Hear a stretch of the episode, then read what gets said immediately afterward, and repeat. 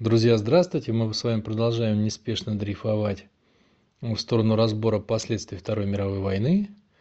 Э, на повестке у нас довольно щекотливый вопрос э, о проблеме сокращения населения. И в прошлый раз мы с вами закончили на том, что господин Морган э, покатал на кораблике тех, кто ему мешал. Вот. И после этого три уважающих себя семьи, три уважающих себя дома – дом Ротшильдов, дом Морганов и дом Рокфеллеров, э, организовали небольшое частное предприятие. Сущий пустяк, можно так сказать. Э, назвали его Федеральная резервная система. Было это все дело в 1913 году. Вот. И в том же самом 1913 году буквально двойняшки родились.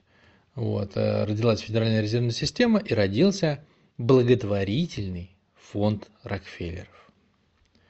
Благотворительный, ну даже если само слово прочувствовать, да, творить благо. То есть э, прямо чувствуется, насколько добрыми и серьезными намерениями был наполнен вот этот самый фонд.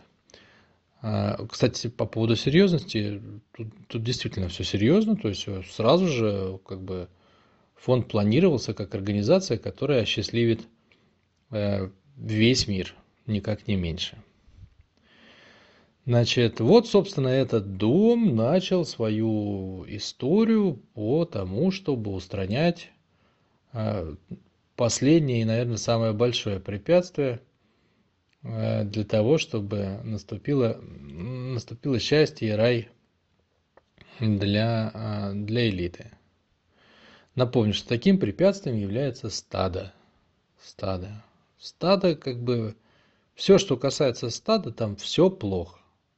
Потому что стадо большое, стадо немытое, стадо издает всякие звуки из всех отверстий, какие только есть у него в теле. Стадо неприятное, стадо жрет, вообще стадо просто самим своим фактом существования, а, оно претендует на большой кусок пирога под названием планета Земля. Что само по себе с точки зрения клана Рокфеллеров ну, совершенно неприемлемая ситуация. Не говоря же о том, что это стадо гадит везде. Везде, где оно пройдет, там остается куча, куча грязи, куча следов их жизнедеятельности, и вот это вот все даже не хочется это описывать, если честно. Значит, за вот этот вот э, тяжелый труд, тяжелый, но необходимый труд взялась семья Рокфеллеров, и если его разложить, так как бы вот во времени, да, по этапам, то тут очень четко прослеживаются основные этапы, ну, по крайней мере, с моей точки зрения. Это этап с начала 20 века, ну, собственно, когда, а, когда расцвела семья Рокфеллеров, и до Второй мировой войны, включая, наверное, саму войну.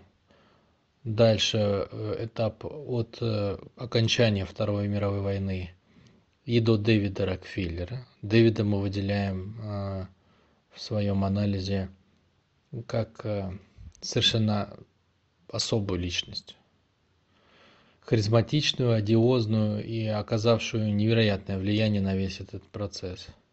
Поэтому следующий период – это период, собственно, Дэвида.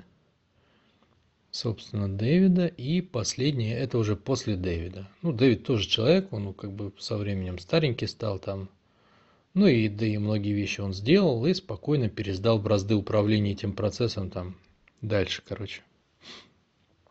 Вот. Соответственно, разбираем первый, первый этап. Да? То есть это только, только-только появился фонд Рокфеллеров. Это начало 20 века, 1913 год. И вот впереди стоит задача. Надо как бы стадо каким-то образом там малость это привести в более приемлемый вид. Как это делать? Как это делать? Значит, э, ну вот, вот если мы просто встаем даже на место, на место господина Рокфеллера. Человек-то занятой, человек деловой. У него там всякие бизнесы, э, нефть, деловые связи, все дела, ну, там масштабные планы, семья, семья большая, у него дети, они тоже все, естественно, воспитаны ну, в духе, как бы, как и положено, в духе дома Рокфеллера. Про это, кстати, есть много интересных историй, как они там за каждую муху по центу получали убитую. Ну, не суть. А, мысль-то простая. То есть самому, самому Рокфеллеру заниматься как бы этой задачей очень, ну, просто некогда, короче. Очень неудобно, да. Это с одной стороны. А с другой стороны, что ты же не дашь объявление в газету, как бы, ребята, требуется там требуется сотрудник, который организует проблему сокращения населения, точнее решение этой проблемы. Вопрос-то действительно щекотливый, поэтому, конечно, первый, первая вообще задача, которая встала, в принципе, это задача о том, кто будет возглавлять всю эту историю. То есть нужна была какая-то сильная личность со своей позицией, и желательно, чтобы это был творческий человек – вот, и чтобы ему сама задача откликалась, да, то есть чтобы ему как бы, ну, грубо, грубо говоря, ему самому хотелось. Вот, такой человек был найден, его зовут Алан Грег. Это очень, это очень знаменитый и значимый товарищ. Вот, он, он внес огромный вклад во всю эту историю, он там более 30 лет э, возглавлял, не знаю только весь фонд Рокфеллера или только ту его часть, которая занималась э, непосредственно проблемой сокращения населения – вот, ну, э, вот этот товарищ уж отметился, так отметился. Он, кстати, э, очень своеобразный был человек, вот именно как личность. То есть он подходил к вопросу не просто как делец, да, не просто как организатор, а именно вот как человек с большой идейной компонентой. То есть он сам на эту тему размышлял, философствовал, задавал себе вопросы, искал ответы, сочные метафоры такие давал, что типа вот люди, например, это опухоли, а, люди это загрязнение, которое нужно устранить. То есть ну, он, он прямо раскрылся в этой теме, как, как цветок. Значит, вот такой товарищ был найден, и в его заботливые руки эту задачу э, припоручили. Как он поступил? Как он поступил? Значит, во-первых, э, сам, ну, вот само действие, да, вот саму проблему он разделил на две части. Первая часть была, по сути дела, выбраковка стада, э, извиняюсь, Евгеника. Евгеника. А, вторая часть была медицина. То есть, как бы, если так выделить два основных направления, ну, по крайней мере, как мне это видится, это Евгеника и медицина. Соответственно, Евгеника – это чтобы изначально рождались э, более породистые, э, с лучшими характеристиками особи и образцы. А медицина это чтобы те, которые все-таки народились так себе, чтобы они как бы э, ну, недолго, не, недолго портили окружающую действительность своим присутствием, не отягощали никого, не обременяли. То есть надо было заниматься тем, сколько и каких рождается, и надо было заниматься теми, которые уже живут, их здоровьем. Вот отсюда и появились основные направления – Евгеника и медицина. Соответственно, возьмем для начала, ну, возьмем для начала Евгенику. Евгенику. Опять-таки, как хороший организатор, Алан Грег не стал ничего выдумывать с нуля.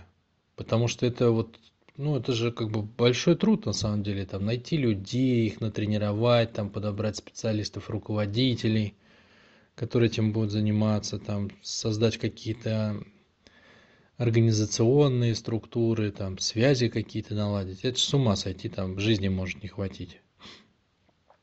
Поэтому он подошел к этому проще. Он посмотрел просто, что есть. Да? То есть, что он получил непосредственно от Джона Рокфеллера.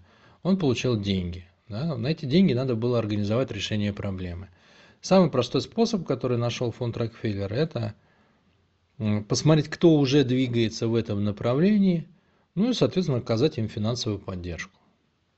Возникает вопрос, а кто уже двигался? А двигалось, например, а, несколько организаций. Я уже их упоминал. Это общество Евгеники, это Федерация планирования семьи, ну и это всякие какие там вот умельцы, умельцы нет, местного, местного пошиба небольшого масштаба. Ну, собственно, вот с этого и пошел старт. Значит, э, общество Евгеники, э, общество Евгеники, ну, там оно ковырялась в каких-то там своих этих изысканиях.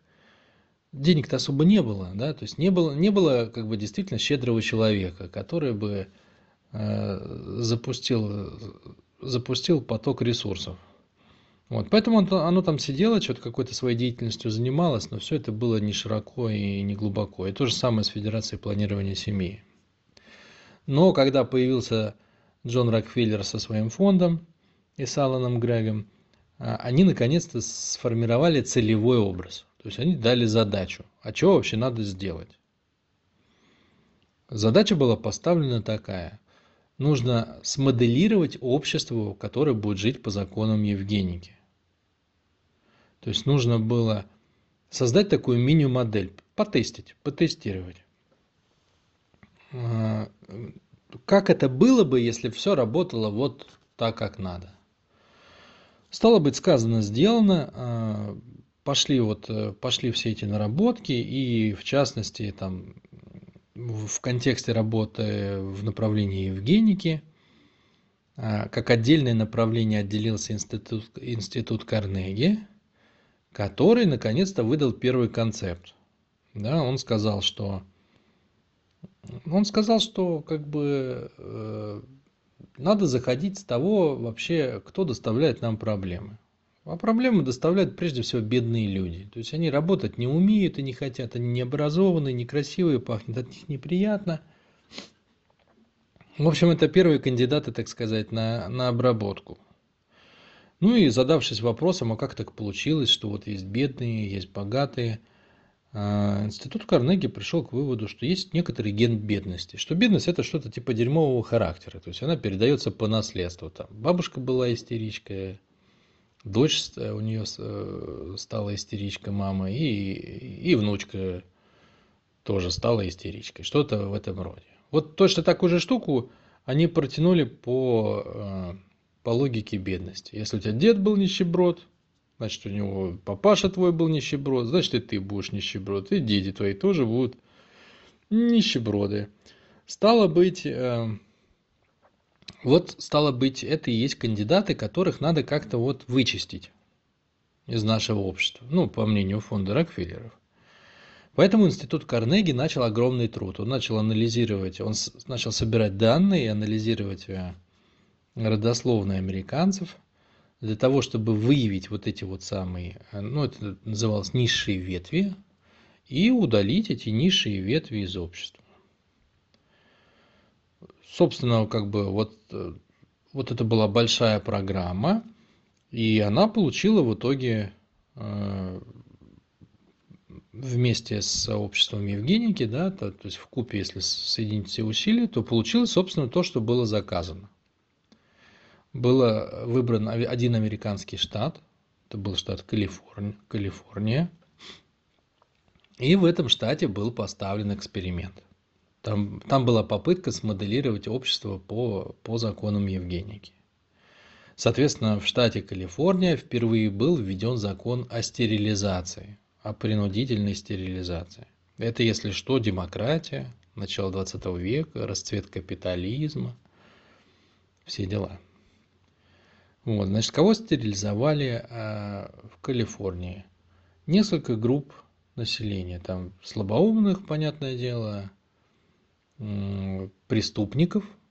Не всех, ну, естественно, не, не если ты там булочку в пекарне украл, но при каких-то условиях. И психических больных – ну и надо еще, это все с учетом опять-таки того, что попасть в категорию психических больных в Америке, да и в принципе в любой другой стране, это вообще совершенно особая история. Потому что с ними делали там всякие вещи. Один из самых, наверное, знаменитых примеров, которые вспоминаются, это, а, это сестра президента Кеннеди – которые там, в, по-моему, в 40-х годах сделали лоботомию, потому что у нее был очень взбалмошный и беспокойный характер.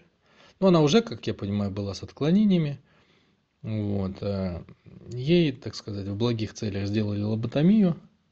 IQ у нее упал до двухлетнего ребенка, и этот двухлетний ребенок в возрасте 25 лет уже больше никого и никогда не беспокоил.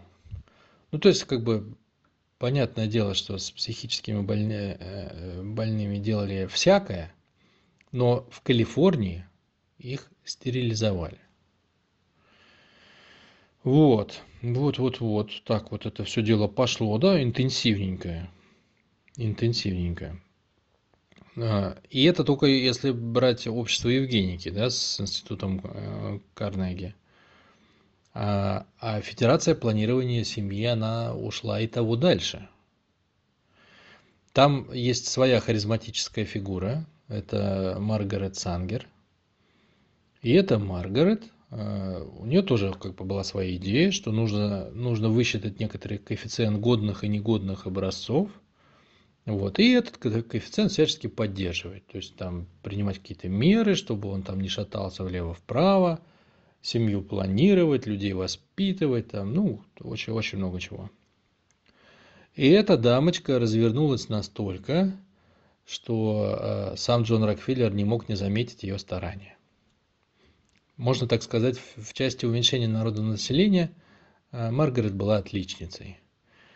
Настолько, что когда, когда Соединенные Штаты Америки стали воспитывать Гитлера, а я напомню, у нас было такое аудио, да, где мы этого вопроса касались, что прежде всего в этот проект вкладывались Соединенные Штаты, то, собственно, через, э, через вот эту связь, через Гитлера, все идеи э, Маргарет постепенно перешли в Германию в Германию. И вот это вот вся, эта, вся эта жесть с чистотой расы, с, со страшными немецкими врачами, которые на нас смотрят потухшим взором и холодными лицами с черно-белых фотографий, от которых э, кровь стынет в жилах, просто ты первая мысль возникает, слава богу, что меня там не было – все эти эксперименты а, и, и, и вот все, вся вот эта вот штука, которую сегодня принято ассоциировать именно с нацистской Германией, в том числе, кстати, закон о стерилизации в Германии, который пришел в Германию вместе с Гитлером, да, это на самом деле вся история совершенно не немецкая. Это вся история американская, начала 20 века, и она вся связана с а, усилиями фонда благотворительности э, Рокфеллеров.